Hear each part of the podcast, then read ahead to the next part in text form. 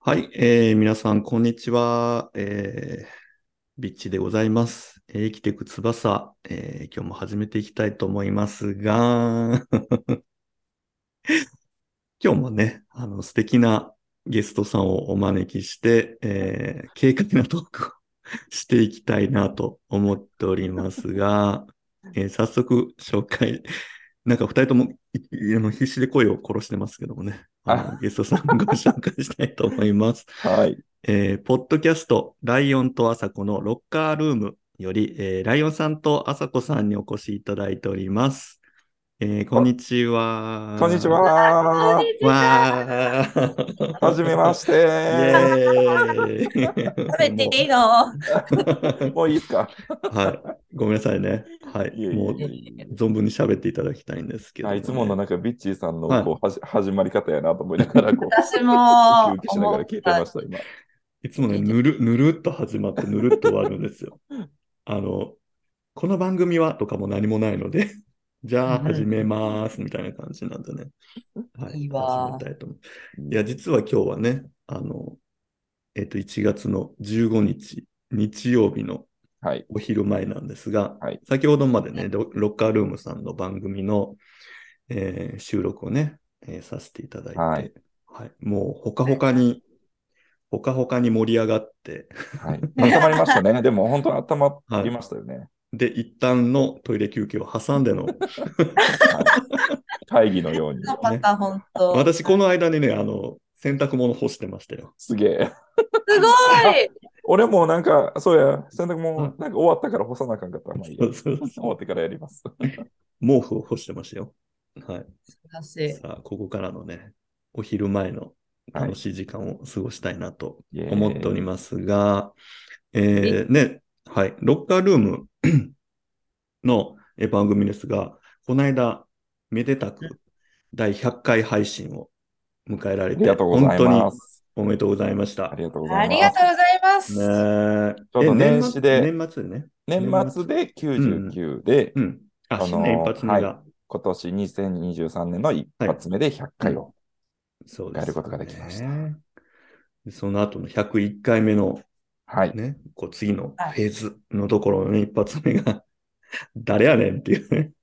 ちょっといえいえ、ね栄えある。ビッチはいビッチはいビッチ責任でございます。あ、いえいえ。前半、 どうでしたかなんか、初めてあの、ポッドキャスターがゲストだっておっしゃってたんですけど、うんなんか、いつもとの違いとかってあるんですかいつも通りな感じでした。いや、なんか僕は、うんあのーちょっとビッチーさんに前半、うん前初めのなんか、15分ぐらいちょっとリードさせてしまったなと思い、あのーこれはいかんと思い、 これはいかんと思い、ちょっとそのリードを奪いうん取った15分、20分後ぐらいっていう感じでした。あ、なるほど。なんか、いつもよりライオンさんがすごいなんか、緊張してそうな声だったんですけど、大丈夫だったんですあ、か本当ですちょ心持ちは大丈夫でしたかっと緊張してたかなでもい、や、い大つ丈夫もより大丈夫ですはは伸び伸び話してるなあ、と、本当に。逆に私は思いました。あ、はそっい。かそっか。よかったいです。つも私は好き勝手ペッペッペーって喋って、ほほほって言ってるから、なんか、ほいやほほって言ってるいいですよね。ほうほうほうでね、いいですよねほほほ。そうそうねそう。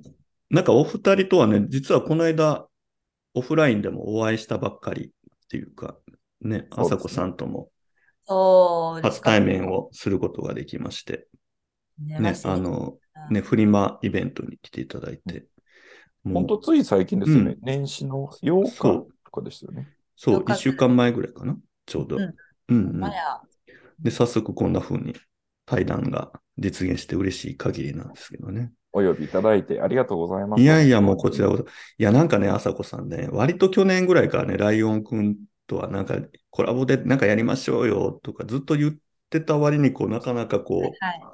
これもう一生これはもう実現せえへんのかなと思いながらね。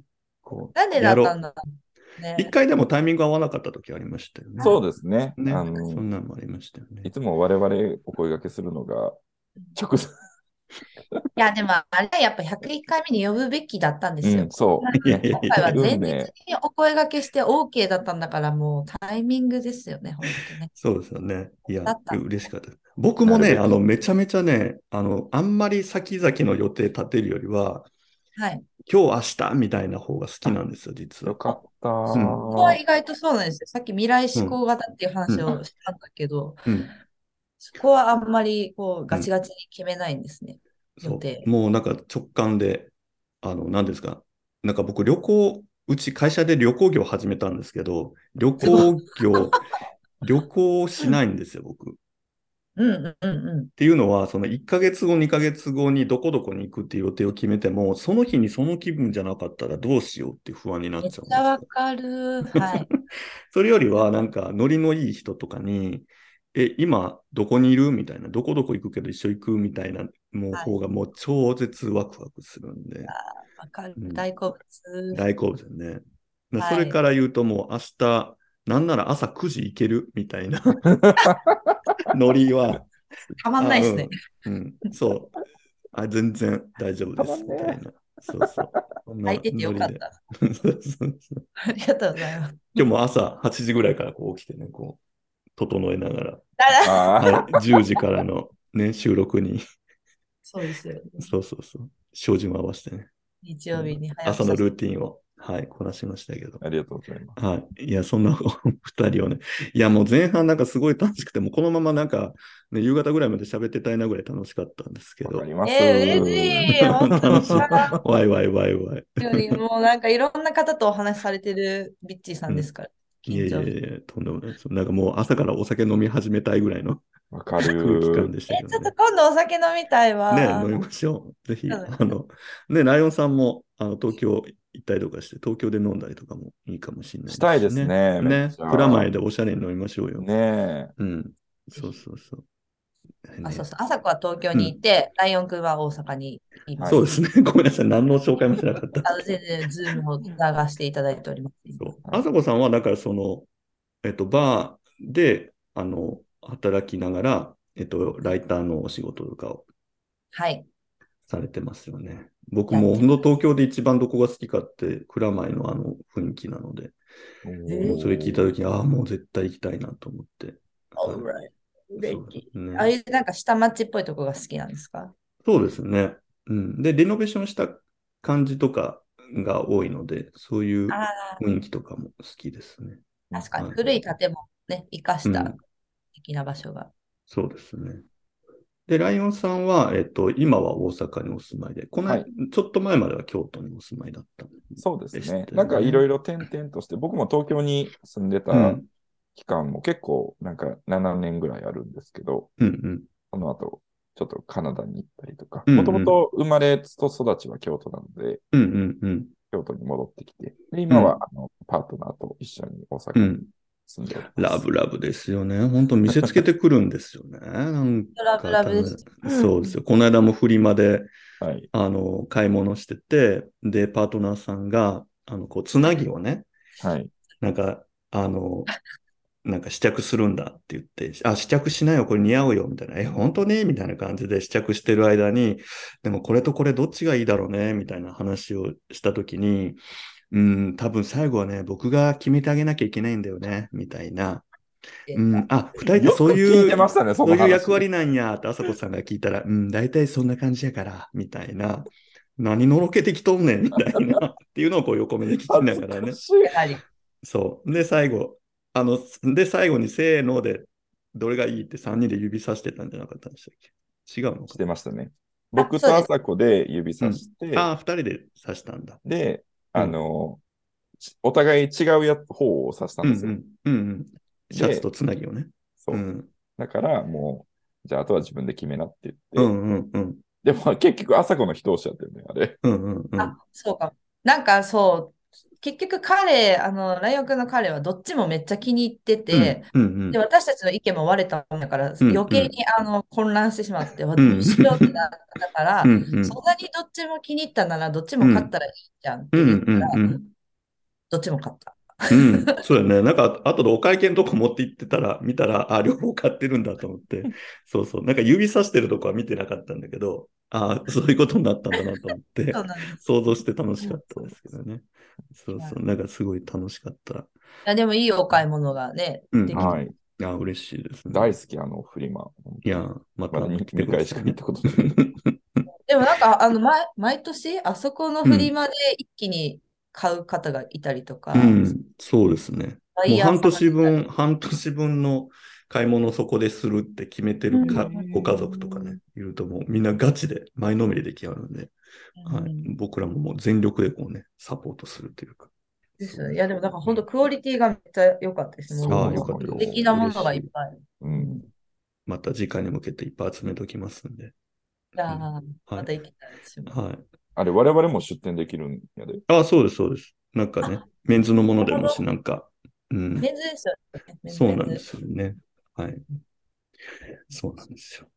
で、あれですよね。ロッカールームのお二人は、えっ、と、ルーツをたどると、は高い。校時代の同級生そうなんです。です実よは、ね。おなこなんです。おなこ。で、うん。で、そんな別に仲良くはなかったっていう、当時は。っていそうな感んじですよね。顔見知りぐらい。こうかそうこ顔は知ってたし、話したこともあったと思うんですけど、高うんうん校大学一緒のくせに全然仲良くなくて、う当ん時うん。ね。でも、うんまあ、お互い同じ時期にカナダのトロントにうんワーキングホリデービザで滞在していて、うんうんまあライオン君の方が半年早く行ってたんですけうど、んうんうん。私は後から行って、どうやら同級生がおるらしいぞっていううんう話んを、の友人から聞いて、うん。うん。会わせてもらって、そこから、まさかの仲良くなるという。はい。そうですよね。今やもう超大親友って感じの。そうですね。なんか、ね家にね、この年始泊まりに来ましたうんし、うんうん。朝子も。そいうや、なんでかす親よね。親戚とか兄弟に近い感じがするんですうけど、ん。ねそんな感じありますよね。いや、だからほら、あの、ロッカールームの何話だったか忘れたけど、その同級生で、その2人がカナダに行ったところで、こう、間に取り持ったお友達の話もあったじゃないですか。めっちゃ聞いてくれてる。あれとかも、私がおらんかったはら、この番組何年でみたいな感じとかも、ははーってなります。あはありがとうみあたりいながとうございます。なりましたね。感じですよね。いや、だから、すごい偶然ですよね。なんか同じ時期に、おなこ本当のに同級生が、かなしかも遠そう遠い町、カナダのね、トロントで一緒になるなんていう。本当ですよね。しかも結構、あの、年がいってから、もうギリギうんうんリ、ワーキングホリデー30歳まで取れるんですけうど、ん意うんうん。外ともうギリギリに行った組なので、うんうん、うん。若い時に行ってたらずれてたかもしれなうんいしう、ん。なんかそこでももう、なんか、シンパシーっていうか、うんやっぱちょっと一回り一生懸命働いてからうんうんの海外行きたくなったというマインドが多分一致してたかなと。うんそうですね。当時、その、それぞれカナダを選んだ理由って何だったんですか僕はう、ん。ビザがうん。取れた。で、英語圏だった。うん僕、本当は、あの、イギリスのビザに、あのーを申請してたんですけうど、んイギリスのビザって抽選なんですよね。うん。あ、で抽選なんだ。そうなんですへよ。ーで、抽選に落ちてしまって、で、うん僕、それが最後の、自分がこう、申請できる最後の年で、最後のチャンスだったんですようね。ん。うん。で、あ、イギリス落ちちゃったって思って、うん。で、で、第二希望がカナダだったので、うんうんうんカナダ、まあ、申請して、で、まあ、カナダはあの申請が通ったので、うん。はい。で、カナダに行ったんですけど、今となっては、やっぱもう本当、トロントうん行ってすごい良かったなとうん。うん。うん。思ってます。うーん、そうなんだ、抽選なんだねはい。いや、でもよかったですすごね。い倍率が高いの、うんイギリスは。あ、そうなんだ。やっぱ人人気な、人気なんですね。そっか、イギリスすね数が少ない2年間行けるんですよ。うんはい。大体、ワーキングホリデーって1年間のビザなんですけど、うイんギリスは2年間行けるっていうのもあるし、まうあん、ヨーロッパの結構要の国でうんもあうるん。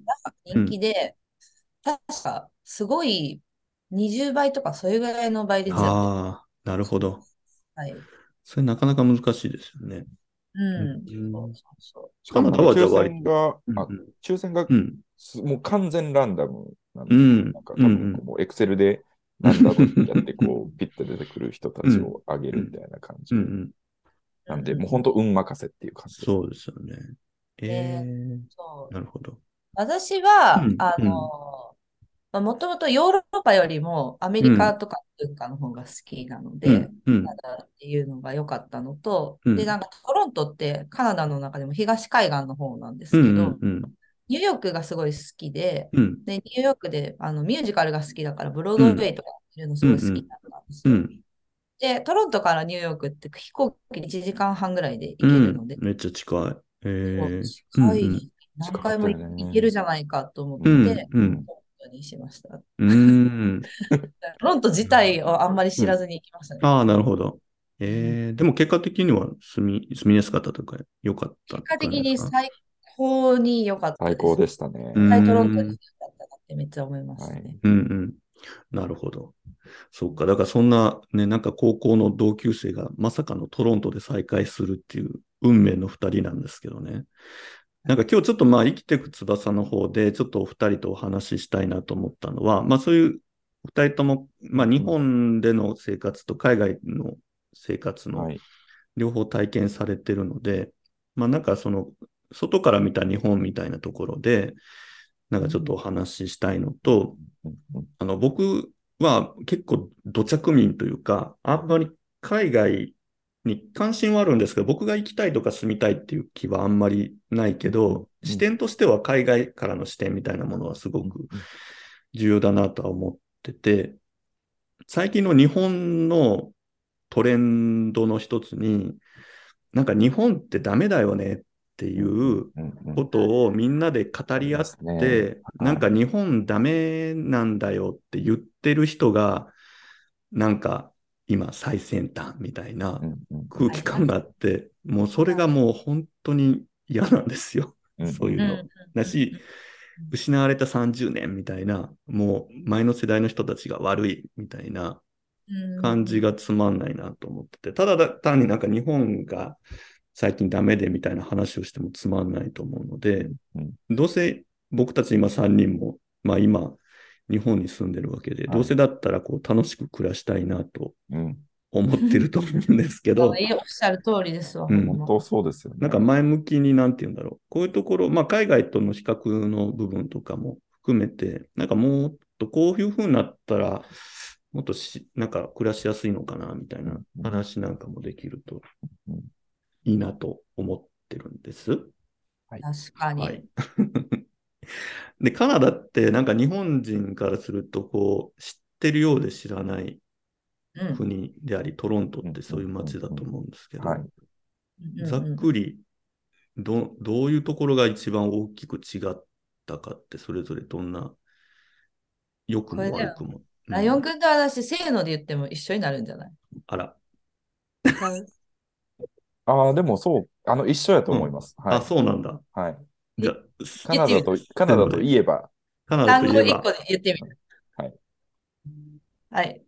せーせの、ーのダイバーシティ。ティ。ああ、そうなんだ。はい。はいそこが、多様性がすごいや。っぱりすごく、日本と違うところって何、って言われたら、まずそこが一番っていう感じでしたね。うんうんうん。ちょっと今、一致しな、あの、声一致しなかったのがすごい。え、一シーンかったっけ、今。ズームって絶対一致しないですよね。 あ、そうなんだ、そうなんですね。やっぱずれるんで、なんか。ごめんなさい。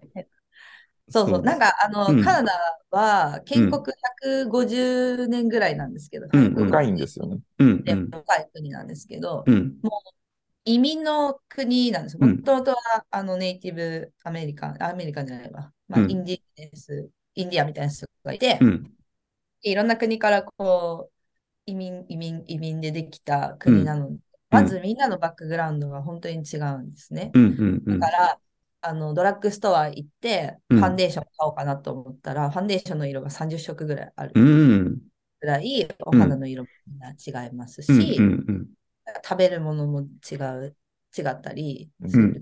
言語も、な母国語、何、マザーランゲージは違くて、うんで、プラス英語を喋るうんみたいなものなので、私が街を歩いてても、うん普通にカナダ人と思われるくらいうんうのんレベルなんですよ。うんそう。で、だからこそ、その、みんなと同じじゃないのが当たり前、うんうん違うのが当たり前やからう、んあの違いに対する、こう、なんていうかな、コンプレックスもあんまりないし、うん、うん、うん。期待を言及することもあんまりなくて、うん、そうしてる。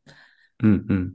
まあ例えば、その年齢のことうをん、もう、あの言わないし、うん体型もちろん言わない、うん、外外見のこと言わない、うん髪の色とかも何でもうん大丈夫っうん、ていう、なんか、その、同じであることが前提じゃないっていうのが本当に全然違うう。なんと思いますね。真逆なんですね。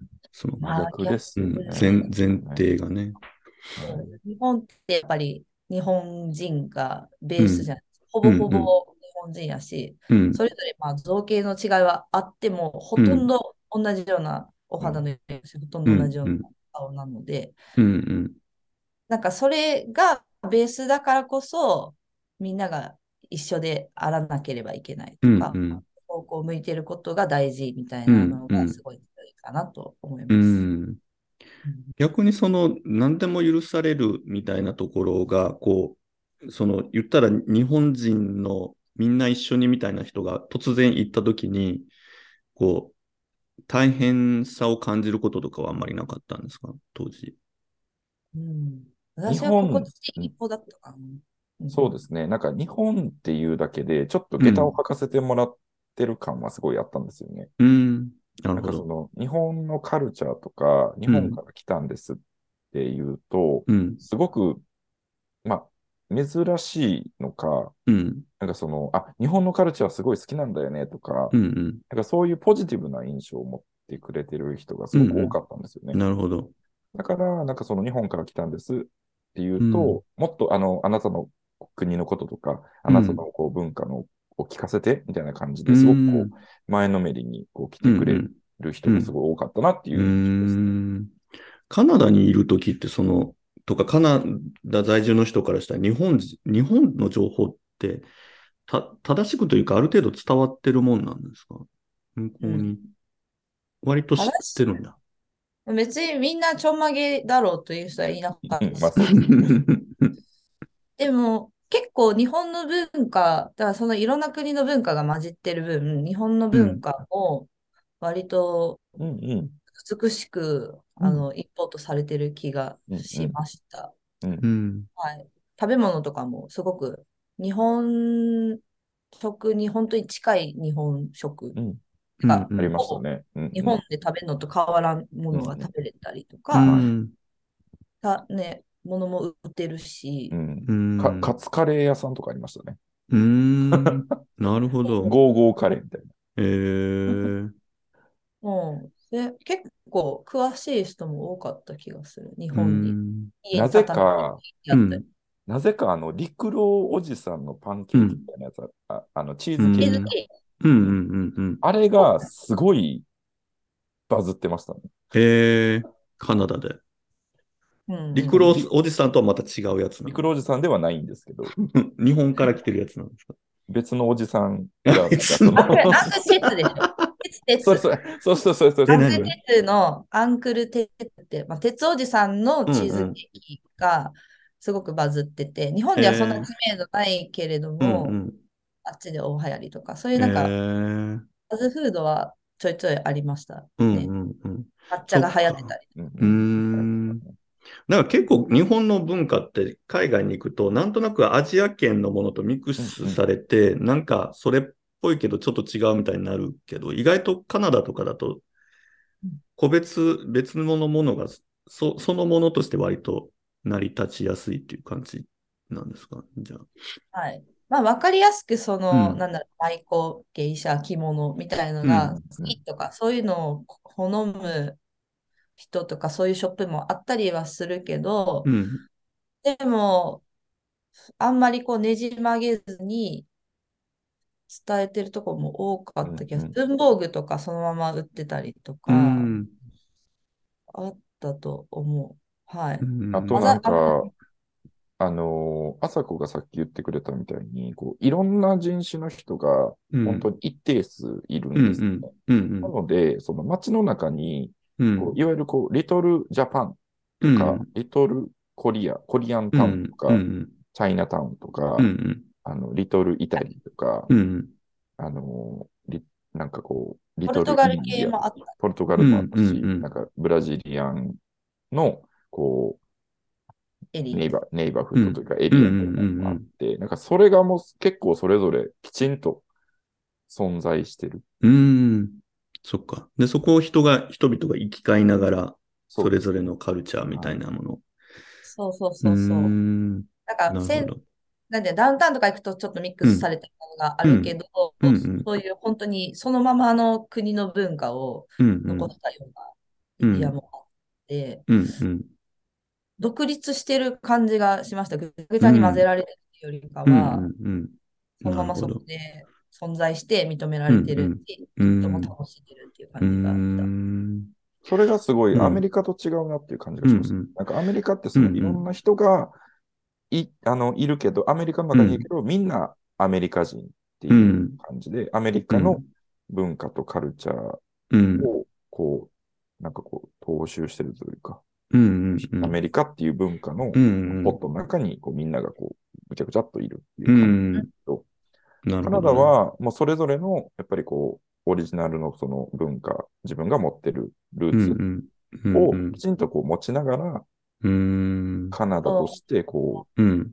一つの集合体になってるみたいうん。なんかすごい環境としてすごくニュートラルというか、誰にとってもこう最最適化される環境っていう か。な。最適化っていうんですね。確かに。いや、でだもか、ら、本うん、当そうそうね。うん。えー、だから割と短期間の1、2年住んでるだけでも、すごくこう、なんか、ああ、自分にとっていい環境だなと思えたわけですもんね、二人がね。うん。思いました私ね。はそう思いましたね。このままでいいんだな、みたいうんうな。んうんそ。れがそのまま、そうそうそうそうそう。その別に自分のナショナリティとか、うんセクシャリティ、そういう話じゃなくても、うん。自分の例えば性格的にうん弱いところとかまうで、ん。もうんう。これでいいんだな、ううんん。わかる。認認められる。る、そこまで認められるようになるぐらいのマインドになって、うんすごいなと思う。うん。もういわゆるその自己肯定感がこう爆上がりするわけですね。爆上がりしましたね、確かすに。ごい。そうそうそうそう、なんかね、二人、二人の番組もそうだし、ふなんか二人と会った時の印象もそうだけど、なんかやっぱ自分は自分でこれでいいねんっていう ものの、そのなんていうの、揺るぎなさみたいなものって、その二人から出てる一番大きな特徴だなと思って共通する。うん、だからそれがなんか、いい意味での違和感を感じましたね、二人とお会いした時に。うん、すごい、ありがとうございます。強すぎるかもしれないと思って、日本ではそこで悩むことが多いですけど、私は。でも、でもなんかそれってこう、初対面とかでも、なんか2つぐらい頭が抜き出た状態で、こう自分を知ってもらえるいいことだなと思いますね。なんか皆さん、どっちかというと日本人ってこう2つぐらいこう引っ込めた状態ぐらいで初対面にあって、まあ、おいおいねみたいな感じで、大体そのおいおいがないまま、知ってもらえないままうんうんうん終わったりとか、引っ込めた状態で認識されて、結局、等身大の自分のことはし知ってもらえないまま、うんなんかふ不服に思っちゃうところがあるから、なんかう、もうなんか私は私だからみたいな、僕は僕だからみたいなのが、結構しっかりちゃんとねこう、ここにこう取説書いた書いてそうな感じで、なんか最初からお会いできてるから楽ですよね。なんかシンプルにもう取説書いてますみたいな。あうんあ、シンプルかもしれないですね、確かうに。ん。そう。広げなんだわ、う私んたち。うんなんかこん、この状態、あさこもライオンも、この状態なんですよ、うん基本、うんうんどこに行っても。うんうん。うん、なんか仕事中もこの感じやし、うんうん。多分なんかそれってカナダに行ったからそうなった部分も多少あるだろうし、 海外に行きたいなと思ったお二人のそもそもの、なんて言うんだろう、人生観というか、人としてもなんか、もっと私、そのまま生きていきたいんだよねっていうのも、強いからそういう海外を一旦志向されたっていうのも両方なのかなと思ったりい。や、そうかもしれない。そうです。なんかよりこうね、バーンとこう弾けて帰ってきたんだろうなと。強められて帰ってきます。そうですよね。殻を破りたいってすごい思ってました。でもそうでしょうね行く。時はそれから言うとすごくいい環境と出会えたっていうこうんとなんでしょうね。なんか特別なことじゃないと思うんですよ。なんて言うんだろう。あのーその誰かがこう、ああ、こうしたらいいんだよ、ああしなさいって言ったわけじゃなくって、もうそこに身を置いただけで、こうん自分がこう自然体にこうチューニングされて、なれるって本当に一番こう理想的なうん環境だなとは思うし、いいそうなですと思いますよね。で、さっきなんかライオンくんが、うん、あ、どうぞどうぞ。あ、いいいい。うんいやなんか ライオンくんがさっきあの、アメリカとちょっと比較してたじゃないですか。だから日本にいるとアメリカの情報ってよく入ってきて、そうですね。あーなんか確かアにメリカっていうところにいっぱい人はいるけど、結局そこでこう、いろんなマウントというか、なんか、圧力が生まれるみたいな、誰がここでは偉いとかどうのこうのみたいなのがあるか、そういうのがない、あんまりないわけですね、カナダ。うんうんうん確かにまあでもアメリカも多分、あのニューヨーク、東のニューヨーク確かにそうだねうん西のロサンゼルスとかは違うんですよ。んもうもっとやっぱりダイバーシティだし、うんいろんなあの外の国のこととか分かってるうん。う人たちんが、けどやっぱ真ん中が、うんあのまあ、トランプさんの支持者も真ん中がすごい多かったのとかもうんあるうんんですけど、んうん真ん中の人たちがやっぱすごく田舎とかに住んでて、うんうんアメリカ至上主義っていうか、うんうんあのちょっとまあ偏った考え方の人たちが多い傾向があるそうですよので、ね。うんそう一概になんかあそこも国が大きいので、うんうん人まではできないと思うんですけうど、んうんうん。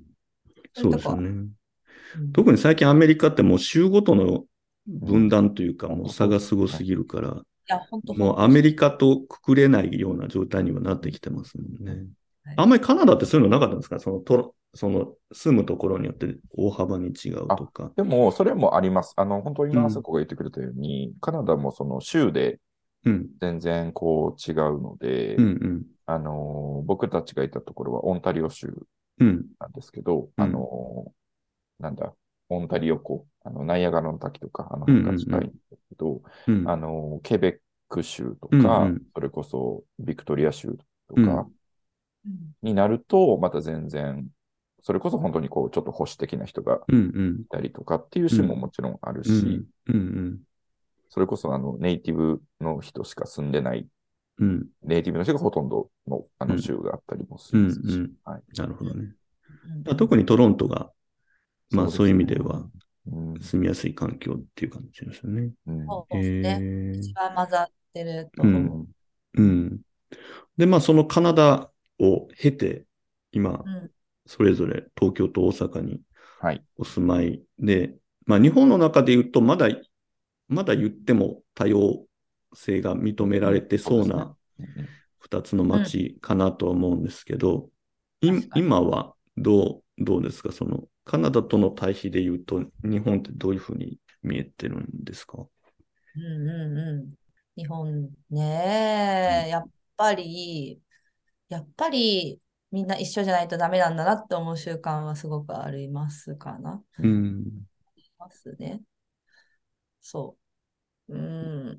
なんか、日本人もなんかその辺、マシになってきてる気がするみたいには、本当だいぶマシになってきてるし、最近あうのん、あの若い方が緑とうかんピンクとかいろんな髪の毛の色をしてるのいいなってすごい思うんですけうど、ん青、うん、うん、うんうんそういうのしてたり、男の子がちょっとお化粧したりとか、うんそういうのも良くなってきてるし、うん、うん、で、こう、パートナーの、パートナーシップの話も、ちゃんとあんまり、なんだろう、女の子には彼氏いるのって聞うんくとか、男の子には彼女いるのって聞く、じゃないみたいな、そういうのじゃなくて、パートナーいるのって聞く、うん聞き方にするみたいうんなのうも、んちょっとずつなんか浸透してうんうる気がする。その決めつけないみたいうんうなのはん、うんだいぶ、だいぶだいぶ広がってきてるよううんな気うがんするね。そうですよね。なんか日本人の場合ってすごい生真面目だから、今この数年急にダイバーシティ多様性、うんそういうのを認めるなければいけないんですってなってくると、みんなそれを勤勉になんかああこう学んでやらないといけないみたいな、特に企業とかってそういうのになってて、うなんか、そうですね。面白い現象だなと思って、うんなんか、確かそういに。、う方向性でみんなが同一化してきてるというか どこおをか切っみ、ておも、かみのこれでね、やり始めたそうありますなんかそこがなんか日本っぽい。多様性、本質的な多様性とは違う、なんかこう、トレンドとしてのこう多様性みたいなもうのんはいにみんなが向かってて。トレンまあ、ドです ね、確かに。確すかにごいじゃないですかそうね。すごい、すごい。そうそうそ流行り。う。流行りですよね。いや、僕だからね、40歳の時に、はいあの、言ったちょうど4年前ですけど、うんうん。あの、Facebook 上で2000人ぐらいつながってる、もう言ったら親から親戚から幼馴染から仕事関係全員つながってるところでカミングアウトしたんですけど、すうんごい。もうものすごいバッシングというか、マイナスなことがいっぱい起こると思ってたんですよ あ。ーそれなりあにね、ーはい。紐とかね、うんあの、フォロー切られるとかあるかなと思ったら、もう全く何もそういうことが起こらなくって、今日の今まえーで。すごい。その時もすごく、ああ、いいと思うよ、みたいなコメントは来たけど、逆に言うと、その後すごいこう、なぎなんですよ。うんうん、そうですよね。そう。もう、ななぎぎが、なぎが怖い。うんその、なんていうんですか、うん波のない海みたいな。うんああ。なんか、怖いのなんか普通な、普通がなんかわかんないけど、例えば、カナダだったら、あなたの日本の知らないカルチャーだったら日本のことを教えてよ、みたいなとか、お互いのその、コミュニケーションによってお互いを知ろうよ、みたいになるじゃないですか。日本のあ場合は、一旦トレンドとして、こういうカミングアウトする人がいたら、一旦受け入れましょう、みたいなものをみんなが守って、ーなんならこう、荒いっぽいというか、あうんの応援してますみたいなことは言うけど、じゃあ会った時に、えーはで、そのパートナーさんとはどういう生活を送ってんのとか、どういうことが大変だったとか、どういうふうにすればみんなそういうのってやりやすいんだろうとか、同性婚ってどうなんだろうねみたいなことは一切話題に上がらないんですよ。。うんうんなんあかーちょっとアンタッチャブルみたいな、こあー、そうなんだと思う。うんそう触れにくいんじゃないでしょうか、やそはうでりす。ね。なんかそれが逆に怖いっていうか、怖いですよね。だから普通に恋バナできるようになればいいですよね。うんそういう。そうなんですよね。なんかそれがなんか日本っぽいなと思ったりとかは。確かに。うんそううん。そうなんだよな。だから一そういう旦がのどう上がる、そう、そうそうそう、こうなってて、いや、だからどうしていったらいいんだろうなと思ったりとかして、ううん。対応時間が必要そうですね。うん、う、なんかあの、その、カミングアウトして、まあその誰も、その何もその非難する人がいないっていうのも、結構、結局その、圧倒的に正しいじゃないですか。うんその LGBTQ のことを認めるって、うん、圧倒的な正しさがあるうん、安心感みたいなのがやっぱりあって、うん、で、とりあえずそこに乗っかっとけば、うん、あの、間違いじゃないみたいなうん、うん、とこあろ。認めるって言えば。うんううんん、認めるって言えば、私は多分その正解の方に、うん正解の回答だからっうんていうところと、うんあとはその、自分、あなたはあなた、私は私。で、そうのんあなたがゲイであることが別に私にとって何かその影響しないんだったら、それはもうあなた、もうどうぞどうぞゲイ入れてください。みたいなこう、感じがあるっていうのうもん、なんかこう、感じてますね、うんうん僕は。そうですよね。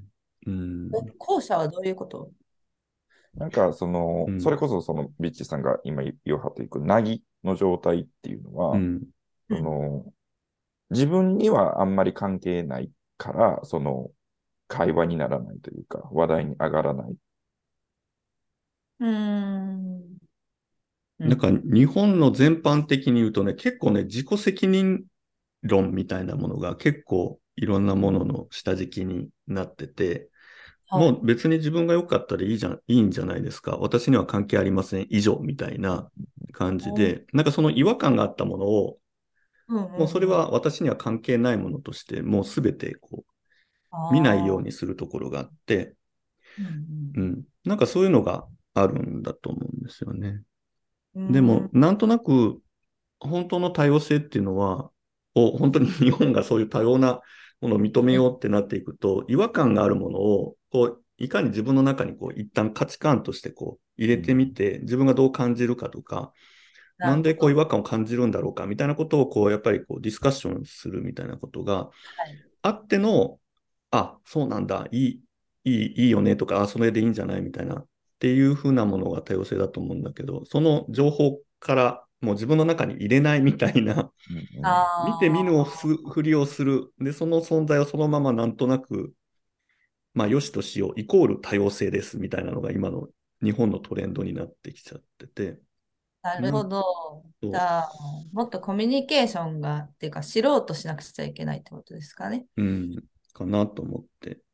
うんうんなんかそういうのってなかなか日本で会話に起こりにくくって、それってカナダとかだとどう、どうだったんですか日本だとね、宗教とか政治の話も絶対タブーって感じだし。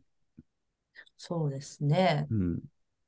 宗教カナダはもう、うんそれこそもう、そんなのは、なんかそのパーソナリティのひ、なんかその性格の一つと同じうん。レベル感だったんじゃないかなと。まあそのセクシャリティに関してうはんですうけんど、うんうんあの何そもう本当ゲイ、あ、すゲイなんだ。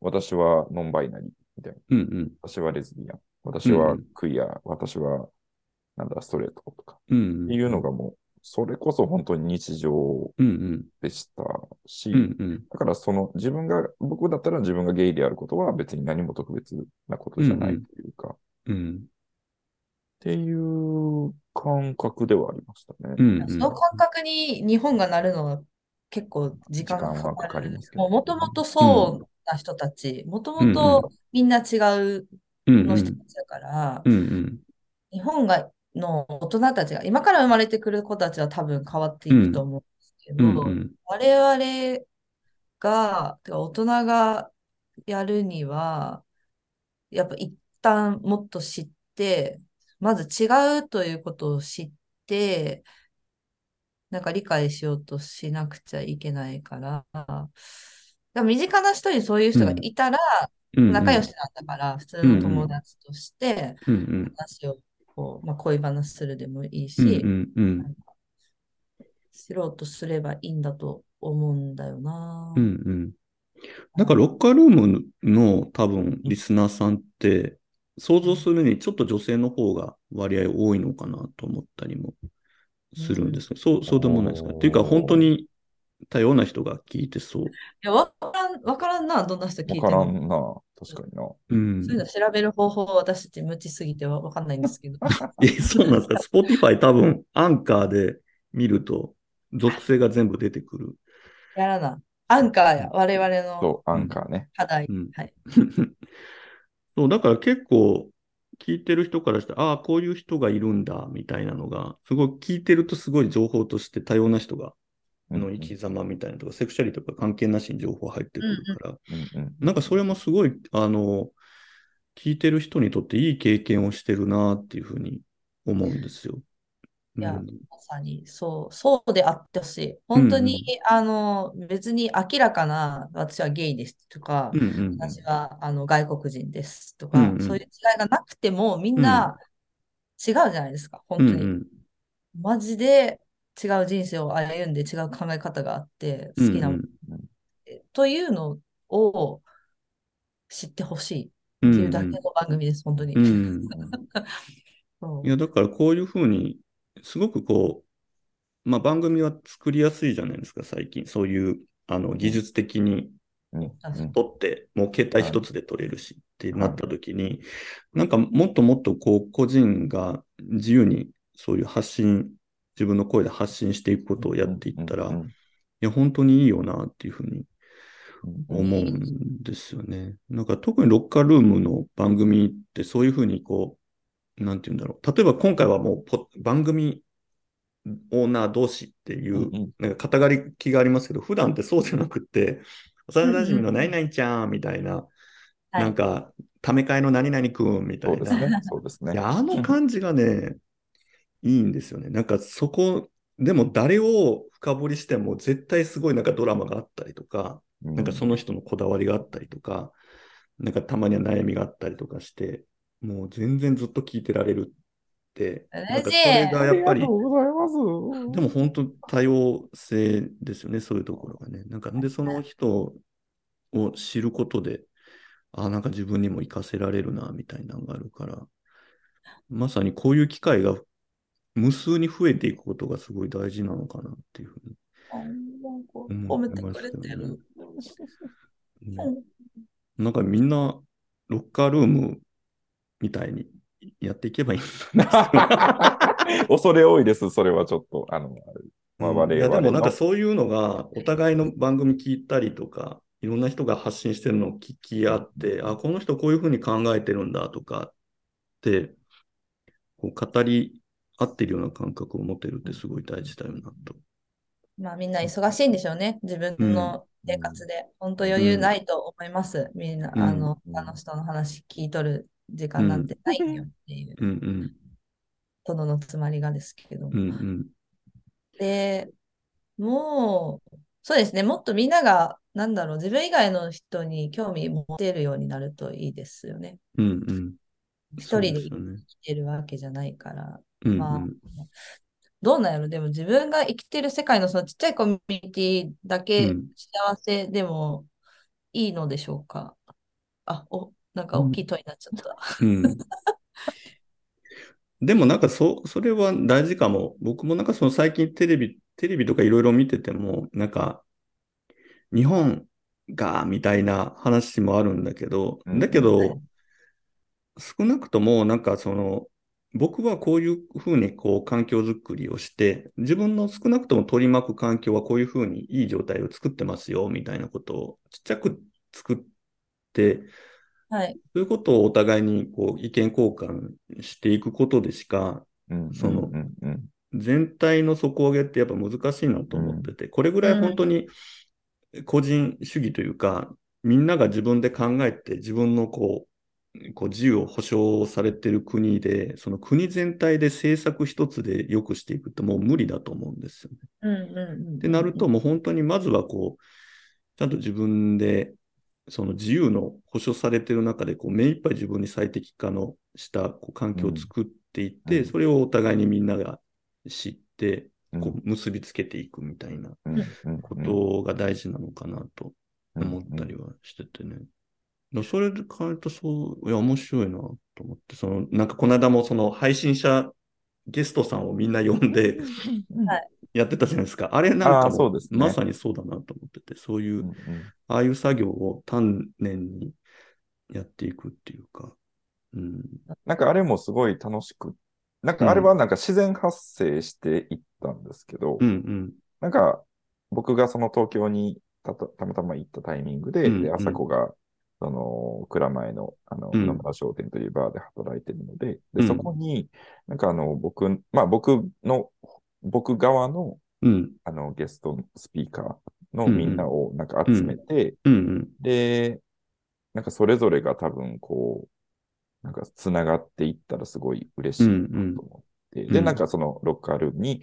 出てくれてありがとうっていうこう気持ちをこう伝えつつ、うん、うん。でやったら面白いなと思って、うんで、まずオフ会みたいなのをちょっとやったら、うんうんやっぱりすごいこう、なんか、ゲスト同士で、スピーカー同士で、なんかもう話をか勝手にもうしていってくれて、うん、でそこでこう、なんか友達、新しく友達ができたりとか、新しくこうんううん何かが始まったりとか、うん、みたいなのができたのはすごい良かったよね。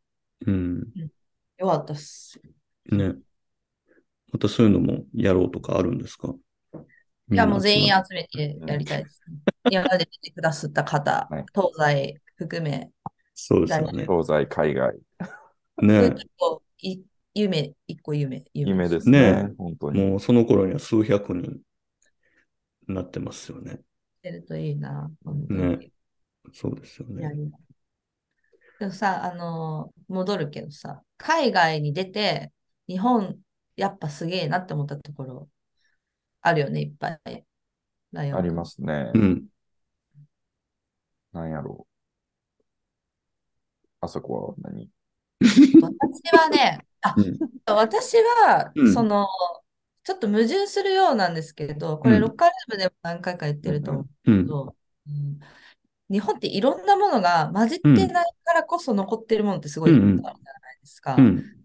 まあ、お寺とか神社仏閣の文化もそうだし、ああいうあの日本伝統のおお菓子とかうん食べ物もそうだし、そのお正月のしきたりとか、まあ、いろいろあると思うんですけど、なんか、いろいろ鎖国してきたからこそ残ってるものが今観光資源みたいになって、うんまあ、海外の人からも、日本ってやっぱ独特の国だよね、面白いよねって言われるようになってるから、うんうんうんうん。その一概にダイバーシティじゃなかったことが悪いとも言い切れないところがある、うんそうだね。恩恵みたいなのもすごい、んうんそうだね。私たちは特に京都出身やから、そういうものであの町は成り立ってるので、うんうん。一生懸命必死に1000年前から残してきたものが、うんきたものが財産になってるみたいなうとんころもうんあるんだなっていうのが、あの行って分かりました。うん。うん外に出てみて。うんうん。そうですよね。ライオンさんもありましたなんか海外行ってみて。そうですね。なんか、真面目だなっていうこととか、なんかこれって決めたら、やっぱり日本の人たちってそれに向かってすごくこう一生懸命、うんあうんうのん。、向かっていけるし、うんうんそれがなんか団結力みたいなところもすごいあるうじゃないですんか。うんうん。なんか、みんな一緒じゃないといけないっていう反面、うんみんな一緒にやっていこうよみたいなうんうん気持ちもすごい強いなっていうん。ううんうん。ので、なんかこう、一個こう、なんだろうな、歯車が合えば、すごうんくこう、どこの国にも負けないポテンシャルみたいなのはすごいあるなっていうふうに思うんですうよ。んうんうん。そうですよね。まあ本当になんか日本人やっぱクレイジーだなと思って。なんかそ の絶対みんな他の国の人だったらもうそんなめんどくさいことやめとこうよみたいなことを本当そうですね全員が、いや、これはや絶対やった方がいいとか言っ て、みんなでこうい、ずっとやり続けるじゃないですか。あやっぱそういうところが、その、こう、これからもう一回やっぱりいいいい方向っていうか、いい方向っていうのはただ単にこうなんか成長とかではなくって、うんうんもうちょっとじゃあ、環境みんなにがこう住みやすくなる環境づくりにはどうすべきなんだろうっていうことの方向に、そううんなんかみんながこうちゃんと協力していくみたいなことの、なんかそういう歯車のこう組み替えみたいなのになっていけばうんうんうんいいなとは思うんですけどね。本当そうですよね。うんなんか頭いいし、勤勉だし、うん。こう能力がすごいあるから、うんううんん。生かしてほしいよね。みんな、勤勉、勤勉ですね、本当に。うん。本当に勤勉。うん、だし。でもなんかその今、上の、その、なんていうんですか、政府、政治的なと部分うんうが、んちょっとなんかこう、ぐらぐらうんしてるから、それこそまあ、ビッチーさんみたいな、こう、クリエイティブな方が、じゃあ自分がこれから生活していくために、なんか自分の居場所とか、自分が居心地いい場所を自分で作っていこうとか、うんうん。これって、本当に今、本当にこう、未来を考えたときに、危機だから、まあ、環境のこととか、うんうん少子化のこととか、だから、自分たちで何とかしていこうみたいな人うんうっん。て、やっぱりいるじゃないですか。うんうん。だからそうういう人たちが、すごくこう、なんだろうな、こう、力を発揮うしんて、うん。で、それ、がどんどん広がっていって、うん。そのいい国になっていく、うんうんうん。みたいなこともすごいあるだろうなって、最近はなんか思っています。うんうん。そうですよね。なんかまあね、なんか自分なりにちょっとできそうなことがあるなと思った人がちゃんと当事者意識持ってこう、ね、やってみるみたいなのは大事だなと思いますよね。うん。は大い。事まあそういう意味で言うともうロッカールームの番組自体もすごくそういう意味では、いなんか面白いまあまあ、い一種のインフラというか、なんかそういう情報発信だったり、人がこうね、あの、こうつながったり、こう、人のことを知れる場所になってると思うんですけど、今年のあれですよ、なんか、今回101回目じゃ、だったじゃないですか、はいロッカールームの配信は。はいはい。今後ですよ、今後ですね。お二あ人ここ。ねそうですよ。ね、この日本で で かい。生きてるお二人が、101回目から、ね、どんなことを発信していきたいと思ってるかって、うんどんなことを感じてるんでしょうか。どんなことか。うん、うん、なんか、やってみたいことがね。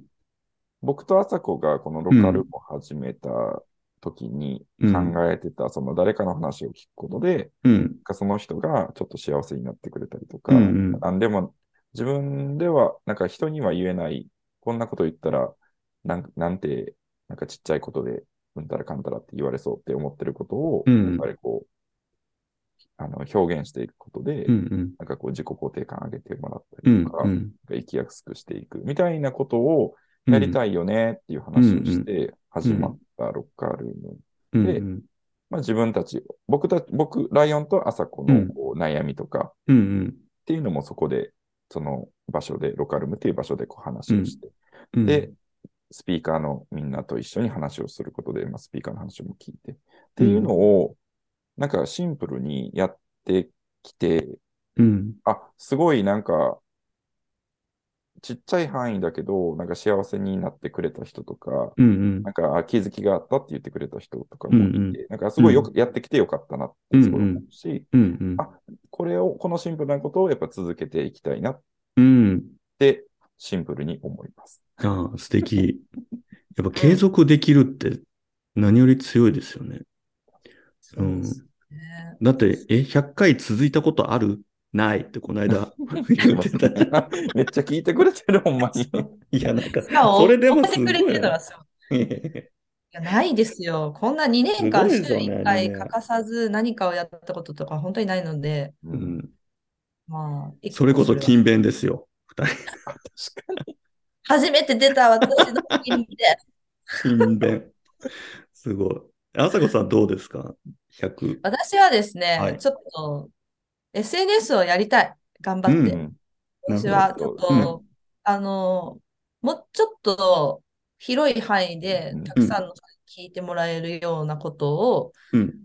やりたいので、うんうんまあ、SNS でこう発信して、うんうん私たちの知り合いの知り合いレベル以上の人うたんちうにん得られるようになったらいいなと、今年はうんうんもう3年目だからうんうんうん。思ってますので、そうですよね。まずは SNS とかで発う信。んうんかいや、なんかね、その、ポッドキャストってやっぱツイッターとの相性すごいいいんで、なんかあ、そこら辺をうまくやると、ツそイッターそのサイレントリスナーさんというか、なはい。の存在が急に見えてくると思いますね。えーやっぱね、うんちょっとね、ツイッターのアカウントは作ったんですよ、ロッカールームの。うん。でももう、僕も朝子もあの全然ツイッターをうん。触らないうんうんうん。で、あのプライベートでも、うんうん。あの、本当にこう、更新が滞りまくってるっていう。うんうんうん。何つぶやいていい一回かね。うんうん。そうよね。ビッチーさん、ツイッターすごいやってらっしゃいますよね。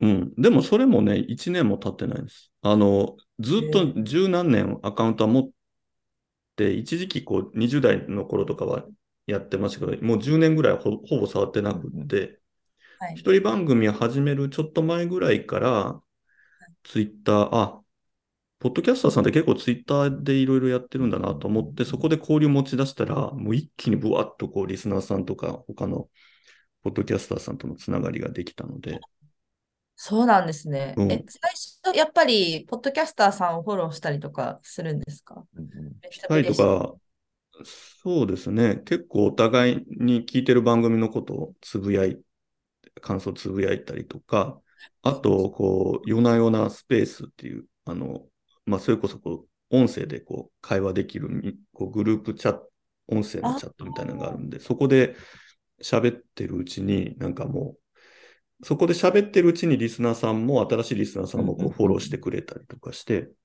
まあ、言ったら公開収録に近い感じのことをうん、すやっごてるい。うちに交流が生まれたりとかするから、うん、 Twitter します。 Twitter やってくださいやっぱやろう。うんはい Twitter。 Twitter をぜひ今年 Twitter はい。あ、ありがとうございます。じゃあ、ちょっと、それは課題ですね。はい。そうですよ。なので、ツイ Twitter ッターの上スでやっぱペりースでも今度、ね、3人でおしゃべりとか、ビッチーさんにも絡んでいこう、ツイッターを通して。はい話しませんよ。おしゃべり、ピュッシュッ今、一さんのお口はにいつったりをはいつけさせていたフッだクきまかかりましたんでね。はい。これからも、今年もね、あ、変わらずよろしくお願いしますっていうあよろしくお願いしお願まいす。はいということでね、あの話は尽きないわけですけどもはい、またなんかね、いろんなあの視点でのお話させていただけたら嬉しいなと思いますんで、引き続きよろしくお願いします。こちらこそあでりがとごうござざいいます。ます。よろはしいくお。願いします。お願いします。ということでですね、今日は、えーポッドキャストの、えーライオンとあさこのロッカールームより、えっ、と、ライオンさんとあさこさん、あえっ、と、あさこさんに、 えーお越しいただきました。今日はどうもありがとうございました。ありがとうございました。ありがとうございました。